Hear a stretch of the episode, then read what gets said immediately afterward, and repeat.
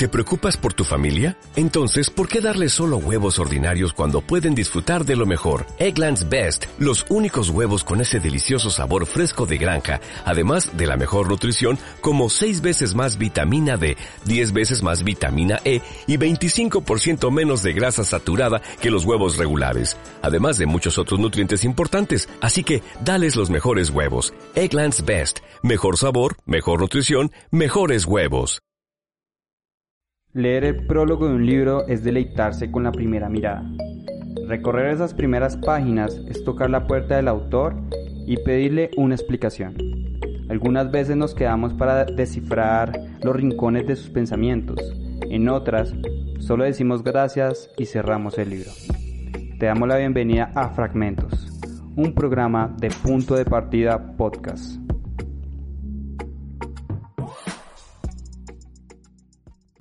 Hola, ¿cómo están todos? Mi nombre es Cristian Jiménez y les doy la bienvenida a un nuevo episodio de Fragmentos. Recuerden que este hace parte de Punto de Partida Podcast. Hoy les traigo la lectura del primer capítulo, bueno, primero y segundo capítulo de Mil Grullas, la novela del escritor japonés y premio Nobel de Literatura Yasunari Kawabata. Hay algo particular y es que este texto fue publicado inicialmente en 1949 y después la segunda, la segunda versión en 1951. Se creía que iba a salir una tercera parte, pero no fue así. Bueno, eh, voy a estructurar este programa de la siguiente manera. Voy a leer algunos datos de la edición que en este caso voy a abordar. La sinopsis para aquellos que no están muy familiarizados. Y ya iniciaremos con la lectura. Antes, quiero invitarlos a que nos sigan en nuestras redes sociales. Me encuentran como Cristian Jiménez-WL. El del podcast es punto de partida podcast. Esto es en Instagram. También encuentran sus perfiles en Facebook y no olviden suscribirse al canal de YouTube. Nos encuentran como proyecto punto de partida. Todos los programas del podcast también tienen una versión en video. Ahora, vamos a leer algunos datos eh, de la edición que estoy leyendo. Eh, hace parte, bueno, o fue publicado por Austral, es de Planeta de Libros o Ediciones Planeta. Eh, maneja las temáticas de novela literaria y general narrativa literaria.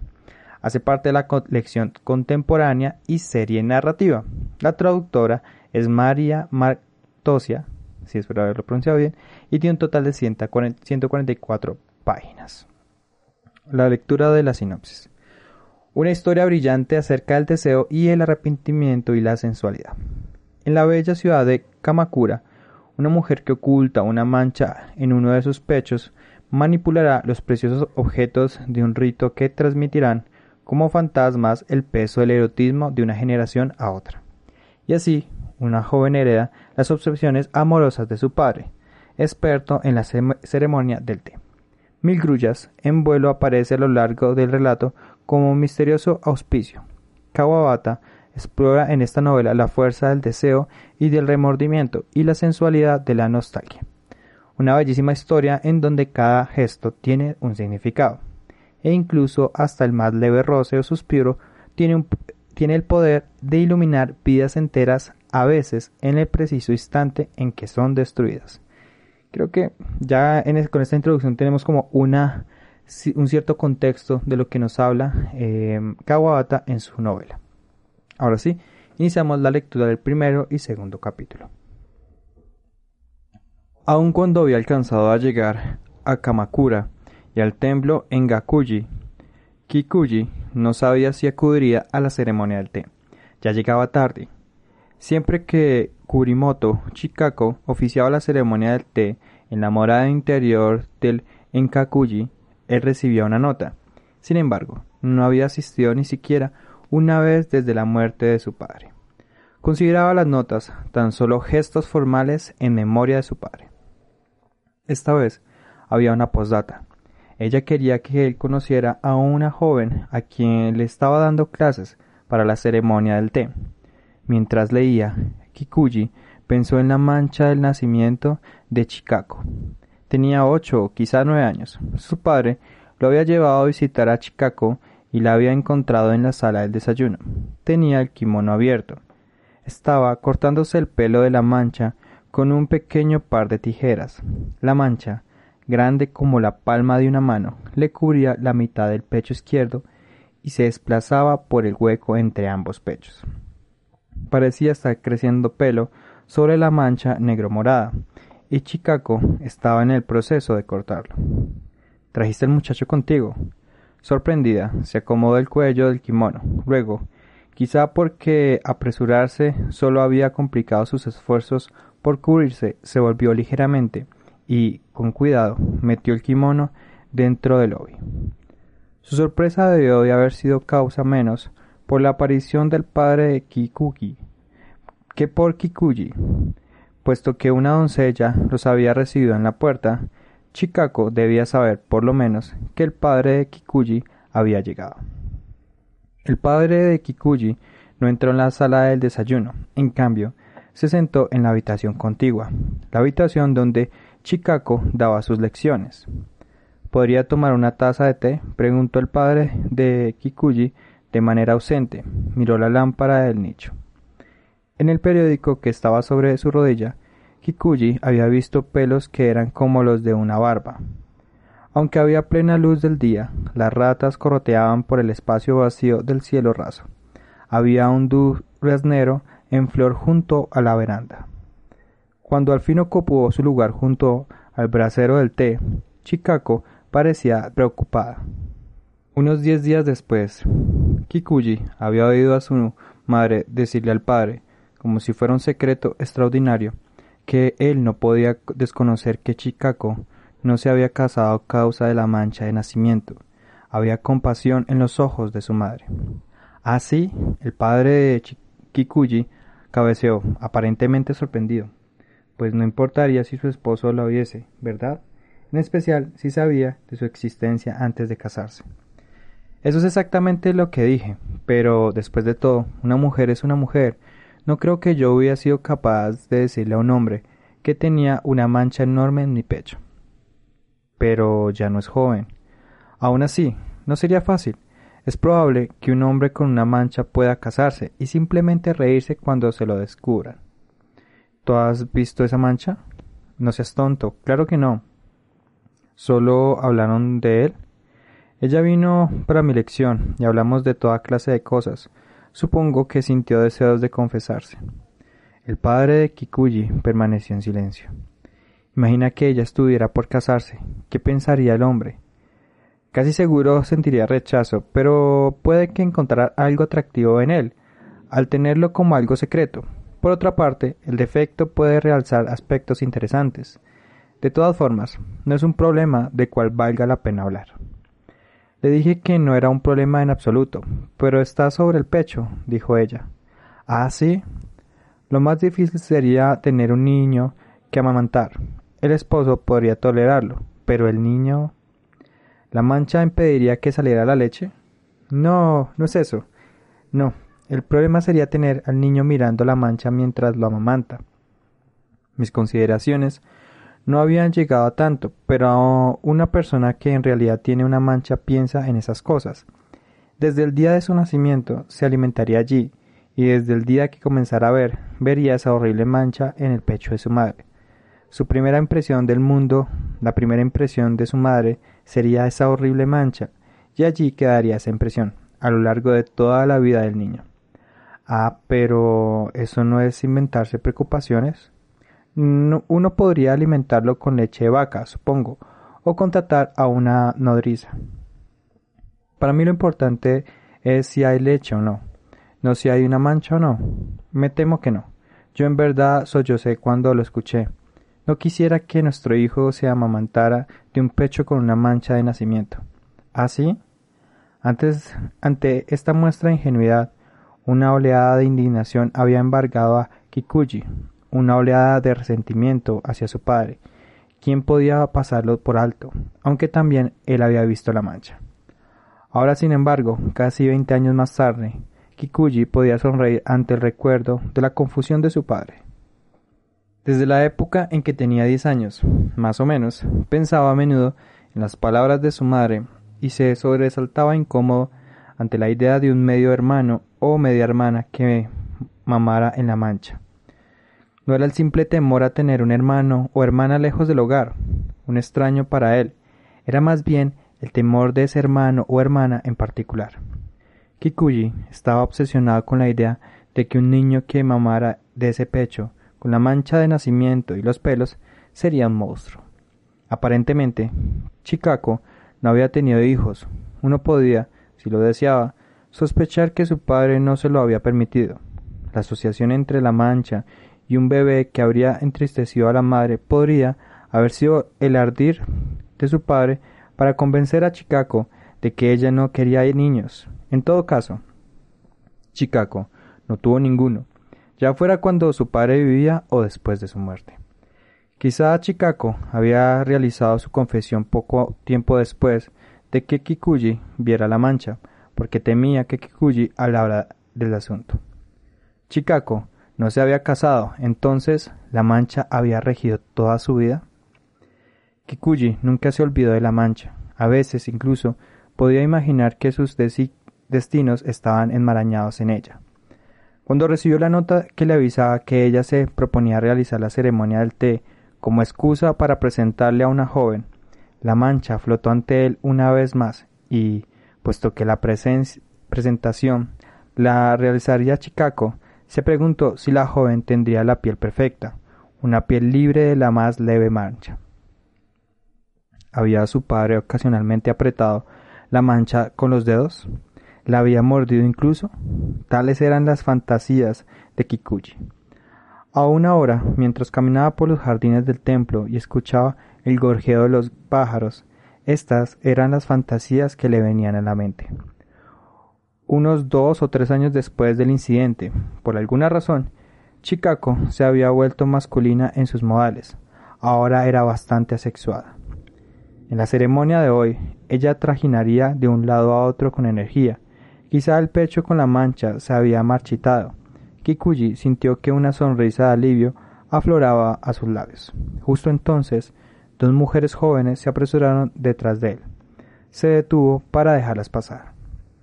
¿Saben ustedes si la casa que ocupa la señorita Kurimoto queda en esta dirección?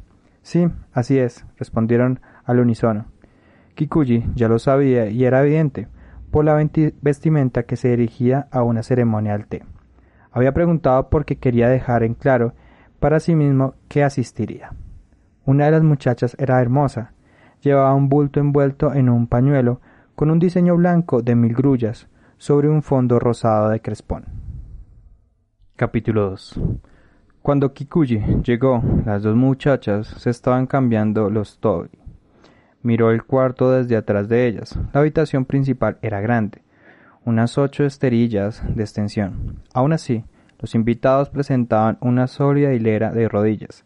Parecía haber solo mujeres, mujeres en brillantes kimonos. Chicaco lo vio de inmediato, como si estuviera sorprendida.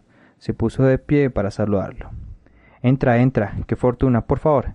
Estará bien entrar desde allí. señaló la puerta corrediza en el extremo superior de la habitación, antes del nicho. Kikuji se ruborizó, sintió los ojos de todas las mujeres. ¿Solo mujeres? Más temprano estuvo un caballero, pero se marchó. Tú eres el único rayo de sol fulgurante. Apenas fulgurante, diría. Oh, no te preocupes. Reúnes todos los, requisitos. El único rayo, escarlata. Kikuji agitó las manos para indicar que prefería una puerta menos llamativa. La joven envolvió las medias usadas en el pañuelo con las mil grullas. Se hizo a un lado para dejarlo pasar. La antesala estaba abarrotada con cajas de dulces, utensilios para el té que había traído Chicago y bultos que pertenecían a los invitados. En un rincón alejado, una mucama lavaba algo. Chicago entró. Bueno, ¿qué piensas de ella? Una muchacha bonita, ¿no?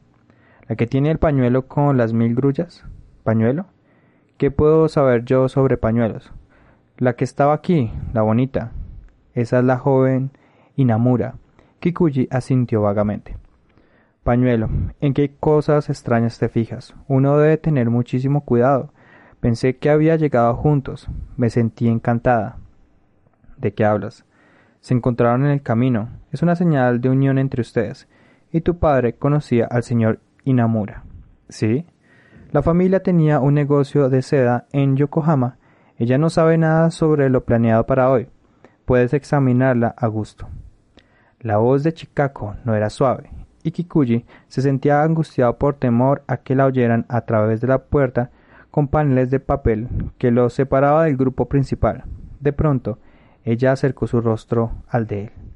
Pero existe una complicación, bajó la voz. La señora Ota está aquí y su hija con ella. Estudió la expresión de Kikuji. Yo no la invité, pero la norma es que cualquiera que se halle en el vecindario puede venir. El otro día incluso recibí a unos norteamericanos. Lo siento, pero ¿qué puedo hacer si ella huele un romance? Por supuesto, no sabe nada de ti y la muchacha Inamura. Con respecto a mí y la muchacha Inamura, pero yo... Kikuji quería decir que no había venido preparada para un Miai, un encuentro cuyo propósito anunciado era considerar una posible boda. Por alguna razón, las palabras no salían de su boca. Sintió los músculos de la garganta ponerse rígidos. Pero la señora Ota es quien debería sentirse incómoda. Tú puedes simular que nada anda mal. La manera en que Chicago desechaba el asunto lo fastidió. Si bien la intimidad con su padre había tenido corta duración, durante el resto de la vida de su padre, Chicago había sido de utilidad en la casa. Ella había asistido para ayudar en la cocina, cuando se realizaba una ceremonia del té e incluso cuando esperaba a invitados corrientes. La idea de que la madre de Kikuji comenzara a sentir celos de la sexuada Chicago parecía algo divertido, merecedora solo de una risita irónica. No había duda de que su madre sabía que el padre había visto la mancha, pero la tormenta ya había pasado y Chicago, como si ella también lo hubiese olvidado, se convirtió en la acompañante de su madre. Con el correr del tiempo, Kikuji también llegó a tratarla con naturalidad. A medida que dirigía sus caprichos infantiles hacia ella, la asfixiante repugnancia de su niñez pareció desvanecerse. Era quizá una vida apropiada para Chicago haber permanecido en lo asexuado y haberse convertido en un elemento útil. Con la familia de Kikuji como su base, tenía un modesto éxito siendo instructora en la ceremonia del té. Kikuji Incluso sintió una leve compasión por ella cuando, con la muerte de su padre, se le ocurrió que Chicago había reprimido a la mujer dentro de ella después de ese romance breve y fugaz.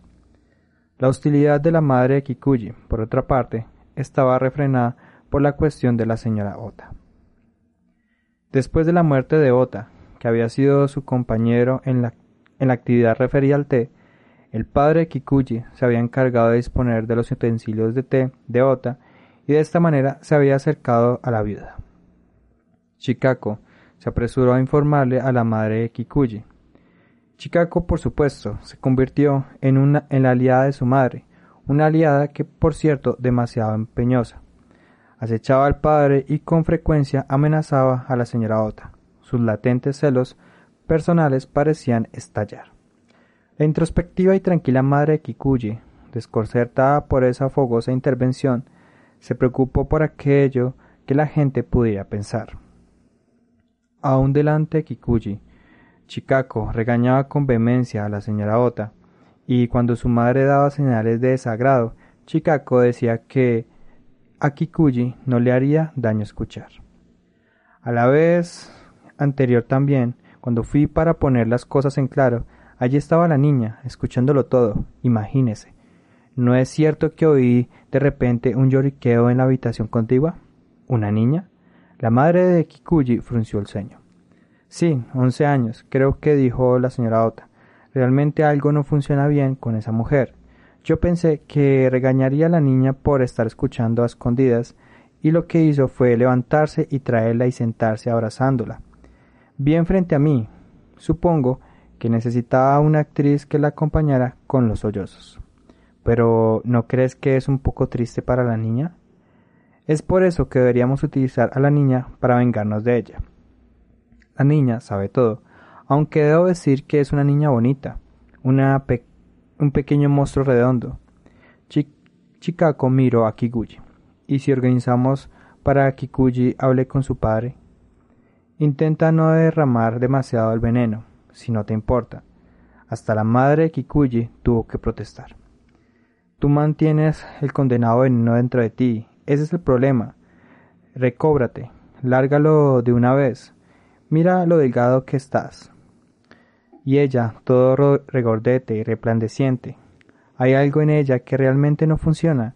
Cree que si solloza de manera suficiente suficientemente patética, todo el mundo comprenderá.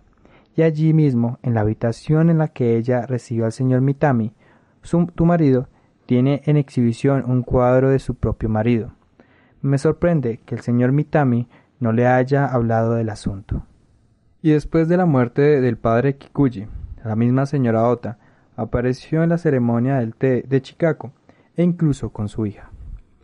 Kikuji tuvo la sensación de que algo frío lo tocaba. Chicago dijo que no había invitado a la señora Ota ese día. Aún así, era asombroso.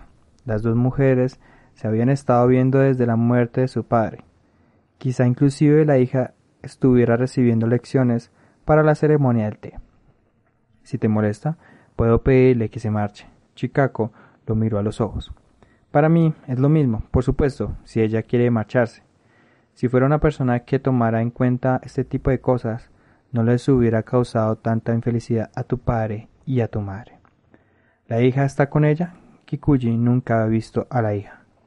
Le parecía mal conocer a la muchacha de las mil grullas antes que a la señora Ota, y sentía aún más rechazo ante la idea de conocer a la hija de ese, día.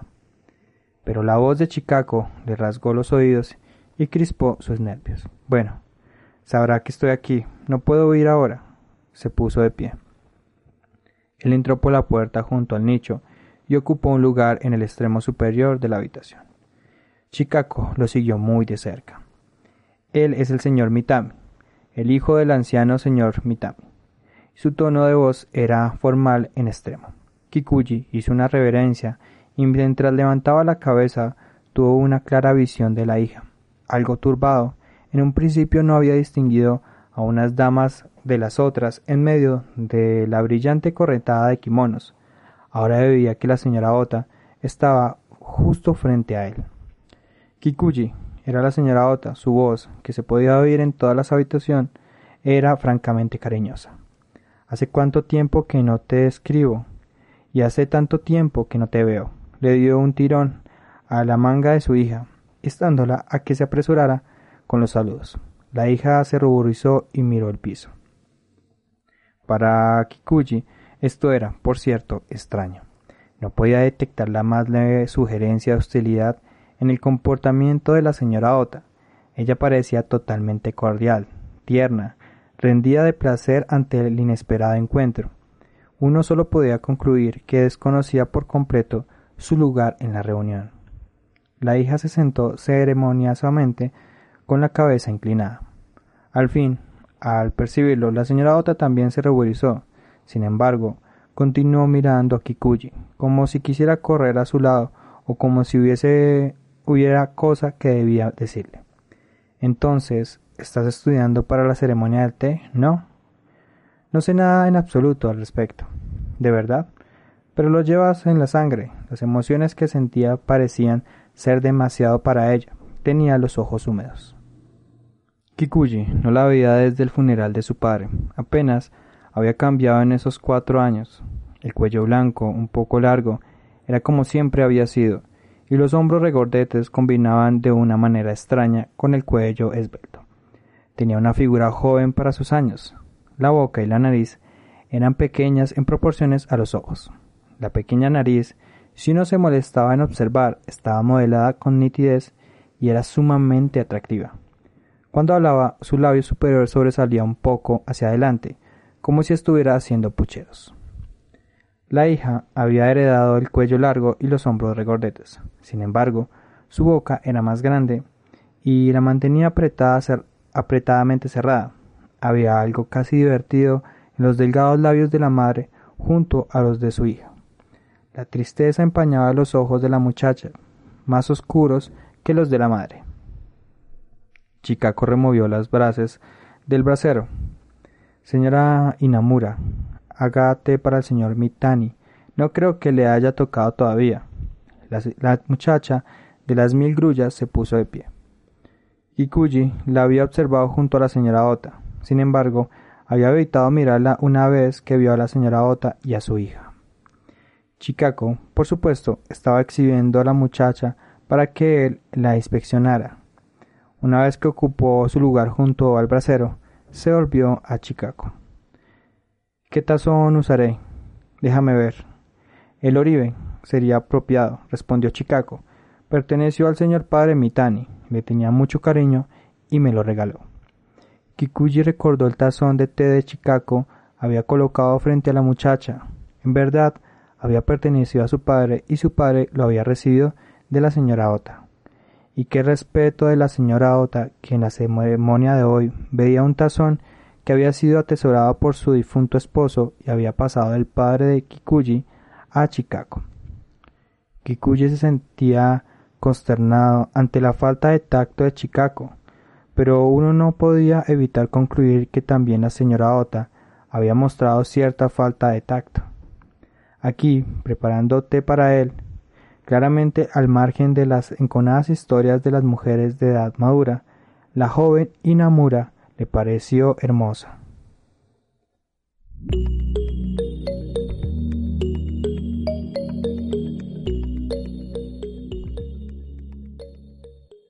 ¿Qué les pareció la lectura del capítulo 1 y 2 de Mil Gruchas? Esta novela fue publicada en 1952 y es de la autoría del Premio Nobel de Literatura Yasunari Kawabata. Em, creo que personalmente a veces me dificulta un poco entender eh, ciertos aspectos o conceptos que nos muestran eh, autores, por ejemplo, japoneses o chinos o coreanos, porque no tengo como un contexto muy amplio de su cultura. Pero en general es una novela que, pues, ya nos plantea ciertas cuestiones eh, y que seguramente vamos a seguir leyendo para saber qué va a suceder eh, con el protagonista, por qué Chicago, le perfil de Chicago, por qué Kikuji tiene como cierto recelo, inclusive el perfil de esta muchacha que presenta durante la ceremonia del té. Eso es como un abrebocas. Antes de irme quiero invitarlos a que nos sigan en nuestras redes sociales. Me encuentran como Cristian Jiménez-WL. Es del podcast es punto de partida punto podcast. También encuentran nuestros perfiles en Facebook. Bueno, los pasados son de Instagram, se me olvidaba. También encuentran nuestros perfiles en Facebook y no olviden suscribirse al canal de YouTube. Aparecemos como proyecto punto de partida. Todos los programas del podcast también tienen una versión en video. Ahora sí, no siendo más, este fue otro episodio de Fragmentos, un programa de punto de partida podcast.